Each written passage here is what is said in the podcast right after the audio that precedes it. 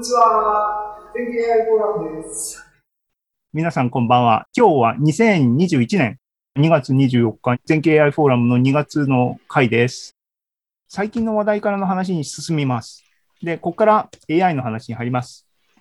ね、皆さんお待ちかね。えー、6人の YouTube の視聴者の方、6人の皆さんこんばんは。あのね、一期の独演会です。ごめんなさいね。あの、座談会になったら、あの、おじさんの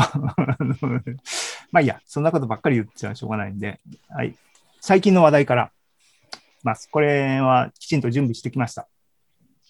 ね。えっ、ー、と、皆さん、えー、ね、AI フォーラムのオーディエンスの皆さんは、絶対必ず画像分類って大好きですよねっていう話ですね。で、そんな方向けの、えー、最近の話題からを今日は紹介したい。で、えー、っとですね、話は何かっていうと、最近、またこの僕ね、ツイッター、ツイッターしか見てないんじゃないかって、あの、テレビうちないんで、あと新聞も撮ってないんで、非常にやばいね、フィルターバブルになってますね。あの、ツイッターでですね、あの、いろんな、あの、AI の研究者もいっぱいフォローしてるんですけども、えー、そんな中でですね、あの最近画像分類で、もう画像分類ってあんまりトレンディーじゃないんですけども、ね、あの、今はね、トランスフォーマーで、なんとか、あの、ね、3次元を再構築するとか、あと、人間の骨格を取るとか、多人数でとか、ね、画像分類ってあんまりトレンディーじゃないかなと思いつつ、ごくごく最近ですね、あの、 DeepMind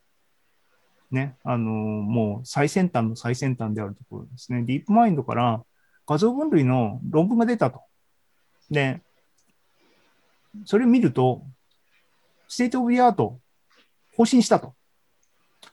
えー、で、そのモデルの名前は NFNets っていうんだと。いうことがツイッターにポロッと流れていてですね。あの、なんだと、 state of the art か。画像分類の state of the art モデルが出たんだったら、これは押さえとかなきゃいけない。っていう話です。で、えー、っとね、えー、そういう意味で、まとめたら結構、目次がですね、1、2、3、4、5、6、7、8、長くなっちゃいました。なんで、あのー、予定だったらどうどうなんだっけ？えー、8時20分からパート3に行く感じで僕は考えてればいいから、1時間とは言わないが、30分以上は喋ってもいいんだな。はい、えー、はじめに。で、これがですね、発端のツイートなんですね。流れてきた情報ですね。ツイッターなんですよ。これを消してですね。この、なんて読むのかわかんないんですけども、この方は、神楽ですね。僕の記憶が確かならば、あの画像関係のあの神楽コンペでお見かけしたような気がしますが、この方のツイートですね。NF ネットがすげえらしいと。で、ただこの言葉だけだったらふんって感じなんだけども、このフィギュアが上がってですね、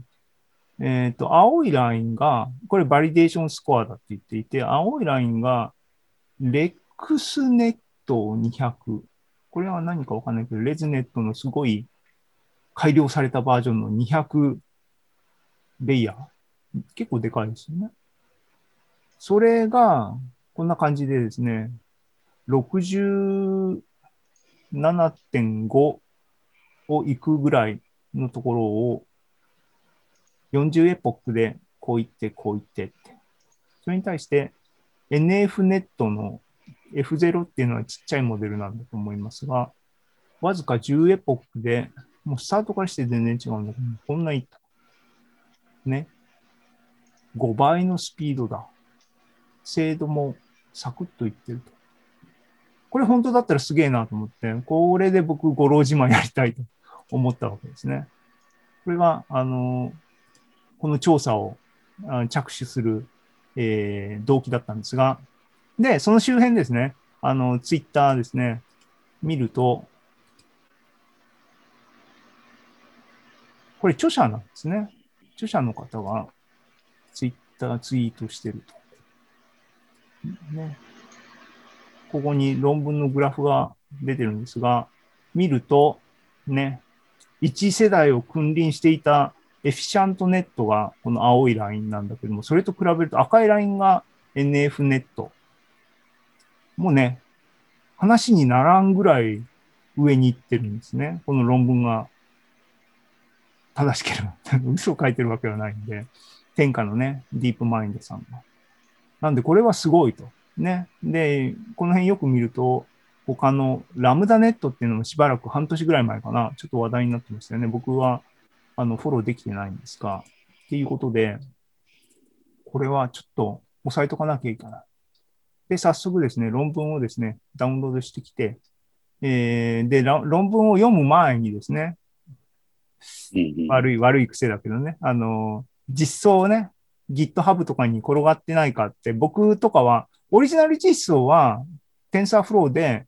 あのね、ディープマインドですからね。あの、Google の配下ですからね。あの、で、なんか肝心なところは JAX かなんかが使われていて、なんか結構なんかめんどくせえっていうか難しいっていうか移植するのを結局論文でまた実装しなきゃいけないみたいならしくて、で、まあ僕らとかはですね、PyTorch でペペって使いたいなと思ってググるわけですね。そうすると有志がですね、まあもう何名かですね、あの、実装しつつあるのか、してるのか、その辺もちょっと怪しいんですけども、見つけたので、よし、試してみようと。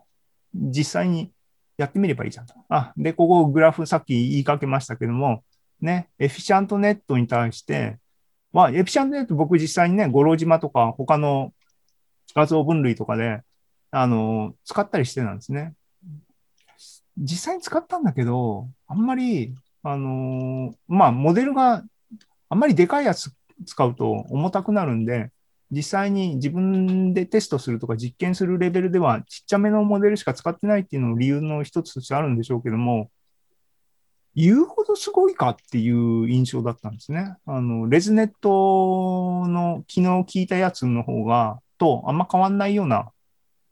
印象だったんで、まあ、あの、実際に使った、使ったって人の実装ですけどもね、ここにあのリンクはありますけども、エフィシャントネットは使った経験があると。で、あんまり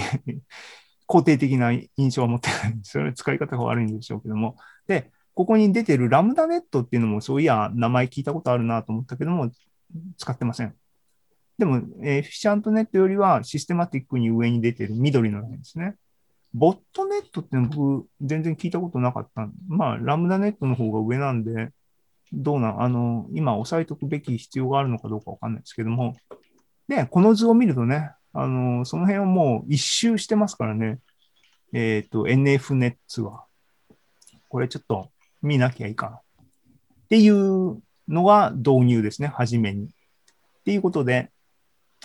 実際に使ってみようと。ね。で、画像分類に、の話なので、我々、ね、全景 AI フォーラムは、五郎島分類で挑戦するのは筋でしょうと。で、データセットあるんで、それで試してみようっていう話をやってみました。で、既存のもう実装があるんでっていうことで、まず最初にですね、あの、二つレポジトリ発見したので、このね、V バローニさんと、で、こっちの方はなんか有名なモデルらしいですね。PyTorch イメージモデル略して TIM。わかんないですよね。PyTorch イメージモデル略して TIM。はい。あの、後で調べてくださいね、皆さんね。略したらティムになるんですよ、これ。で、まず最初に、あの、バローニさんの方の実装ですね。を、あの、見てみました。これ、これは、ここのサイトに行ったらわかるようにですね、PIP から普通にインストール一発でできました。できましたっていうか、できます。ので、実際にそれをして、インストールしてやってみました。僕のノートブックでですね、えー、pip install nfnets pytorch っていうのがレポジトリの名前ですけども、これを一発すると、えー、システムにインストールしてくれます。で、えっ、と、なんかドキュメントをですね、もうもう使うのがあの最優先ということですね、あの見ながらやると、使い方は、既存のモデルをあらかじめ準備しておいて、えっ、ー、と、リプレイスコンブって言って、コンブレイヤーをあの置換して、えっ、ー、と、バッチノルム、要するに、あの、OK。きちんと説明してなかったですね。NF ネッツっていうのは、何が売りかっていうと、バッチノルムは害悪である。悪いっていう話なんですね。えー、で、だから、モデル、今の標準的なレズネット系のモデルは、大概バッチノルムは各レイヤーに入ってるんですけども、それを全部そぎ落としてたモデルにしましょうみたいな。なんで、置き換えましょうみたいなモデルですね。で、えっ、ー、と、このレポジトリの使い方に書いてあったのは、えっ、ー、と、ユーティリティルーチンでリプレイスコンブっていうあのメソッドがあるんで、そいつにモデルを食わしたら、えっ、ー、と、NF ネッツ化してくれるらしいんですね。わかったと。じゃあ、早速それで NF ネッツが手に入るんだったらいいやと思って、えっ、ー、と、五郎島のですね、ノートブックに NF ネッツを入れてみたと。で、えっ、とね、あのまずは何はともあれ、 learning rate finder をかけると。そうするとなんか、あの、早速微妙な感じだったんですね。えっ、ー、と、 learning rate 横軸ですけども、妙に値がでかいところじゃないと、えっ、ー、と、ロスが減ってくれなかったんですね。これは10のマイナス2乗、10のマイナス1乗、10の0乗、ここが1ですね。1よりもでかいところで落ちて。だから僕はこのテストのシミュレーションでは、2とか4とかを使ったかな、 learning rate。でかいですよね、普通の感覚で言うと。で、学習してみると、こんな感じで、えっ、ー、と、一番右っていうか、ベストの左側の列が、 validation accuracy。で、えっ、ー、と、20エポックが一番最終行になってますが、一番最後の、えー、精度が36%。で、途中ベストがこの辺の6エポックとか5エポックとかに出ていて、これが52%の精度止まり。なんかおかしいと。分かったと。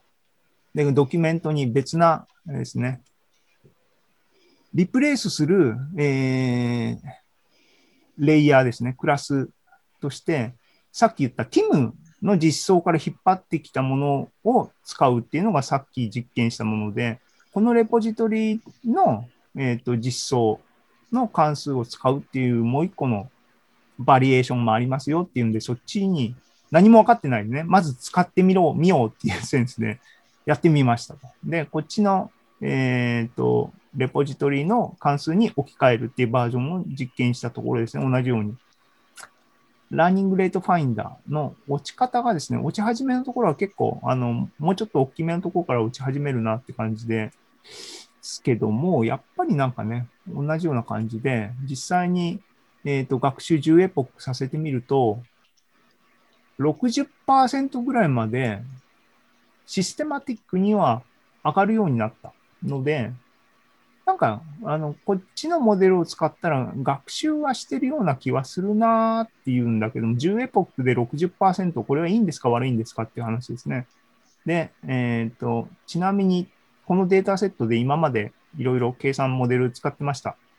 でね、100エポックとか回してますけども、95%っていうのが僕僕の、僕のっていうか、今このデータセットであれこれいろいろ試行錯誤した中の今ベストなんですね。95%。今、えっ、ー、と、10エポックしか回してませんが、61%しか。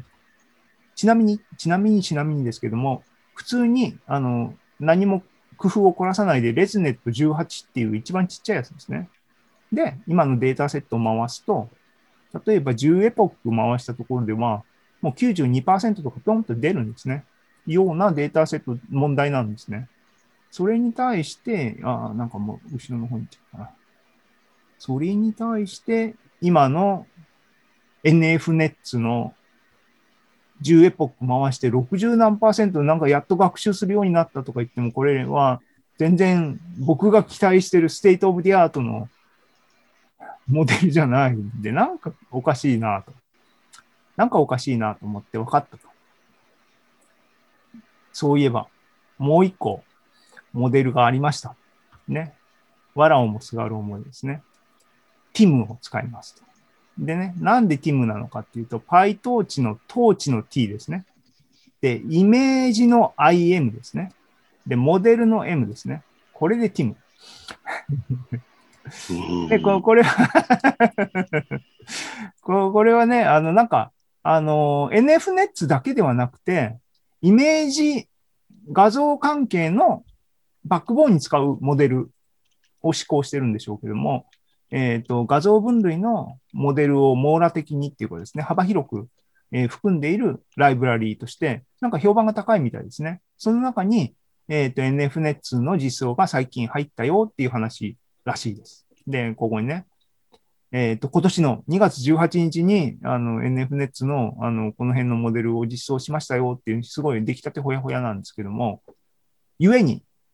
PIP、PIP からインストールこのパッケージできるんですけども、PIP からインストールすると2月18日のアップデートとかは入っていないので、使えません。NFNets が使えません。だからどうするかっていうと、えっ、ー、と、GitHub からですね、もうソースコード全部クローンして、クローンしてきたソースコードをインポートするっていう使い方をすると NFNet が使えるようになりますよっていう Tips がですね、あの、神楽さんのノートブックにですね、書いてあったんで、その通りにやったと。僕が 僕が、あの、解決したわけではない。あの、コピーしてきたわけですけど、Git クローンしてきて、えっ、ー、と、そのディレクトリをね、えっ、ー、と、パスに追加しといて、 import timm すれば、コラゴランと NFNet のモデルが使えるようになってますよっていう話ですね。よっしゃよっしゃと。これ使えるぞと。で、えっ、ー、と、バリエーションいっぱいあるんで、その中のどれを使おうかなっていうんで、一番 plain そうなですね。 ResNet に NF、えっ、ー、と、NF は何の略かっていうと、 normalizer-free ResNet。 normalizer-free の NF なんですね。だから、 batch norm がないレズネットの一番ちっちゃいやつの26っていうやつを使ってみようと。何しろ、僕の五郎島のまずスタートテンプレっていうかね、スタートはレズネット18をいつも使ってるんで、これで腕試しするっていうのがいいだろうということで、で、えっ、ー、と、ドキュメント見てどうやって使うんですか？っていうと、まあ普通にモデルを Team Create モデルで名前を指定したらモデルができると。で、最終レイヤーの、えっ、ー、と、 linear layer のアウトプットのクラスを、えっ、ー、と、今は五郎島8クラス分類なんで、そこに置き換えて、えっ、と、普通に僕の全景 AI パッケージのモデルを作ってフィットしたらいいだろうと。で、 learning rate finder をかけると、そしたらこっちの場合はですね、えっ、ー、と、だいたいミニマムあたりが10のマイナス4乗ぐらいがここのラインなんで、さっきはね、こう1だったりしたから、なんか明らかにおかしいなって言うんだけども、10のマイナス4乗の1とか2とか、それぐらいを使えばいいかなっていうんで、なんかそれっぽいなっていう感じで、試しに10エポック回してみました。その結果、今度は OK、なんかそれなりに学習しとるぞと。ね、えっ、ー、と、10エポックの回した後は85%の validation accuracy が出たと。ね、グラフにするとこんな感じで。これだけ見ると、おお、ハッピーハッピーなんですが、さっきから言ってるように、 ResNet 18を、あれ何エポック回してたっけ？ね、ああっさり10エポック目でも92%とか出てましたからね。で、 state of the art なモデルだっていうんで、それを超えることを期待して今一生懸命やってるんで、これはどうなのと。えっ、ー、とね、10エポック回してこうなんで、続けて20エポック回して、これぐらいになって、またさらに20エポック回してこれぐらいで、最終的に50エポック回して、 validation accuracy 97.1、いや違う、91.7。うん50エポックで91.7。で、さっきの振り返りですね。普通に ResNet 18で学習させて、何エポック回したのかなこれ。えー、っと、うん、えー、50エポック。同じ50エポックだな。OK、OK。ちょうどよかった。 ResNet 18で50エポックで94.6%。負けてる。 state of the art じゃない。 ResNet、plain ResNet ですからね。なんか間違ってると。なんか間違ってると思いました。だからお手軽にですね、あの、 state of the art だって言って、モデルをガって実装、人の実装をですね、パクってきてですね、サクッとやっていい結果が得られないっていうのが今回の教訓です。でね、ここで我に返って分かりましたと論文を読みましょうと。ね、ここの時点で論文を読むっていうのは悪い方法です。良い子は真似しないでくださいってことですけども、